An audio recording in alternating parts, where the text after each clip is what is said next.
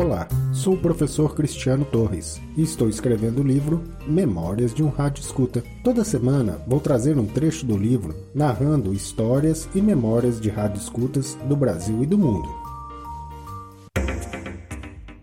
Ouvir emissoras de rádio em ondas curtas, estações exóticas, internacionais ou sinais horários são alguns atrativos do passatempo do rádio escuta. Não há limites geográficos para as ondas de rádio e elas viajam pelo espaço até a antena do receptor que consiga receber o sinal eletromagnético na atmosfera. Montar uma estação de rádio escuta é algo muito simples. Basta ter um receptor de rádio, uma antena e voilá! Existem rádios, receptores e antenas para todo tipo de bolso. Os receptores possuem características típicas que servem de diferencial para a compra. Não pretendemos apresentar um tutorial para a compra de aparelhos receptores, muito menos apontar quais são os equipamentos utilizados pelos grandes radioscutas. Em uma abordagem lúdica, podemos dizer que algumas características dos receptores delineiam gostos e desejos de muitos apreciadores do rádio pelo mundo. Por exemplo, um rádio digital apresenta a frequência exata da emissora, facilitando o trabalho de rádio escuta iniciante. O rádio analógico, por sua vez, para ouvidos mais afinados,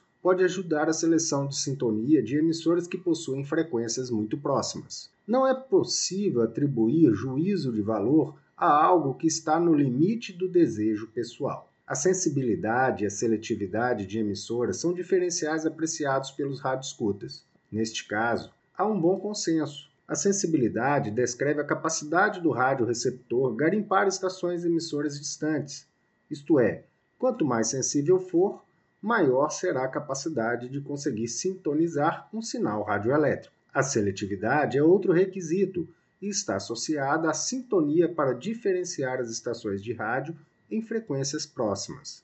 A seletividade garante a exatidão da sintonia da frequência da emissora.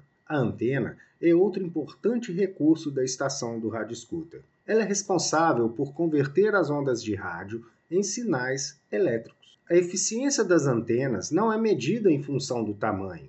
Uma boa antena possui ganho e diretividade bem definidos. O ganho da antena descreve seu comportamento na captação do sinal. E se ela tiver ganho elevado, significa dizer que ela consegue concentrar muita energia na recepção. A diretividade é outra especificação relevante, a qual informa a orientação da captação da energia na antena. Em outras palavras, a direção de apontamento da antena, de onde ela recebe o máximo da energia.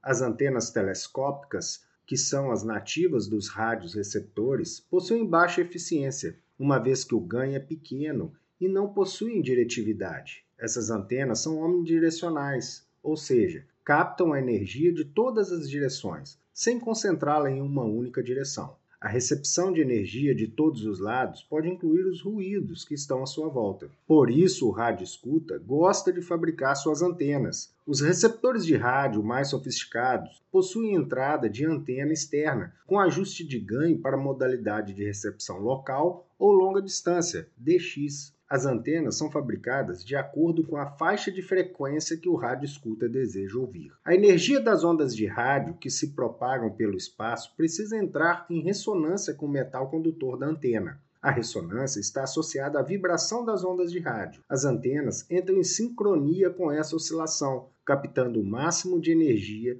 quando possuem tamanho proporcional ao comprimento da onda de rádio. O iniciante de rádio escuta também se encanta com esses fenômenos e busca entender como é possível ver emissoras de rádio distantes em AM, FM ou ondas curtas. A luz do Sol e outros fenômenos físicos ionizam a atmosfera e influenciam na propagação das ondas de rádio. De acordo com a frequência e propagação na atmosfera, é possível ouvir uma emissora pela manhã e outra à noite. Para ajudar os ouvintes do rádio ondas curtas, os especialistas organizaram as frequências em bandas. As bandas são indicadas em chaves ou botões seletores nos receptores.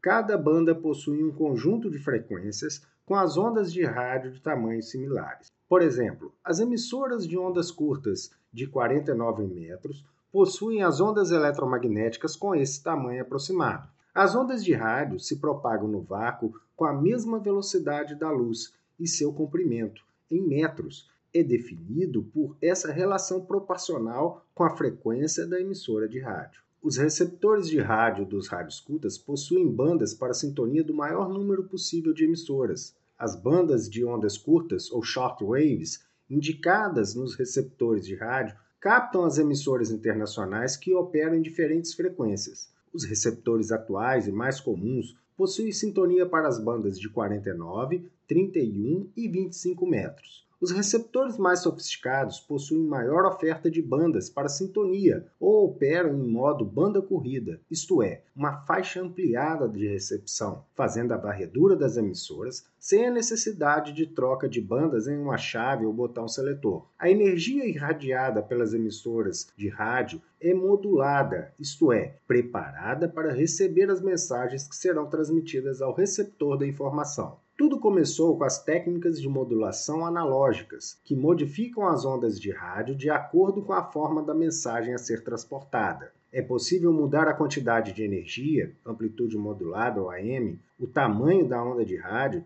frequência modulada ou FM, ou enviar apenas uma parte da energia, que é a banda lateral única, SSB, entre outras técnicas. A evolução tecnológica também possibilitou a modulação digital, ou seja, o envio de mensagens codificadas com bits, dígitos de 0 e 1 e que transportam áudio, textos e vídeos. Os receptores de rádio mais simples possuem modos de recepção limitados e, em geral, sintonizam apenas sinais com modulação analógica AM e FM. O rádio escuta também utiliza um bom guia com a relação de emissoras de rádio em operação, indicando a frequência, dia e horário de transmissão. No passado, os guias com a documentação das emissoras eram disponibilizados em obras como World Radio TV Handbook, ou WRTH, ou em colunas nas revistas de rádio amadores e montagens eletrônicas. Os clubes e associações de rádio escutas também produziam suas tabelas com orientações para escuta das emissoras. Atualmente, o WRTH ainda existe, mas banco de dados online são as grandes referências. Existem inúmeras páginas na internet que disponibilizam gratuitamente as tabelas de alocação das emissoras de rádio em todo o mundo.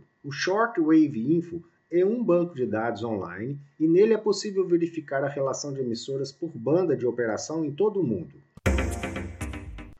O rádio escuta está na era digital, onde toda a informação está disponível na nuvem. A programação das emissoras é disponibilizada em multiplataforma, sendo possível acompanhar a programação nas estações de ondas curtas ou no aplicativo de podcast. A era digital também facilitou a vida do rádio escuta, pois ele pode entrar em contato com a emissora predileta por e-mail ou formulário eletrônico. Nas páginas de internet, o canal de comunicação eletrônico viabiliza o envio de relatórios de recepção às emissoras, bem como o recebimento dos respectivos cartões de confirmação EQSL. Em tempos de virtualização, também é possível ser um rádio escuta sem ter um rádio e uma antena. Isso é possível utilizando servidores remotos de rádio definido por software, ou WebSDR, a sigla em inglês. Existem inúmeros provedores de web SDR espalhados pelo mundo, operando em diversas bandas e modos de recepção. Os provedores desse serviço disponibilizam uma plataforma virtual para sintonia de rádio através da internet. O internauta rádio escuta pode escolher a frequência, o modo de operação e monitorar o espectro eletromagnético na região onde o provedor está instalado. Os webs SDRs podem ser excelentes aliados para os radioescutas iniciantes, pois eles estão disponíveis gratuitamente para acesso no computador ou em aplicativos de telefones celulares. Este texto fará parte do livro Memórias e Histórias de um Rádio Escuta. Você também pode participar. Grave o seu texto ou escreva no grupo do Facebook Memórias e Histórias de um Rádio Escuta. As melhores histórias farão parte do livro, que será lançado no próximo ano.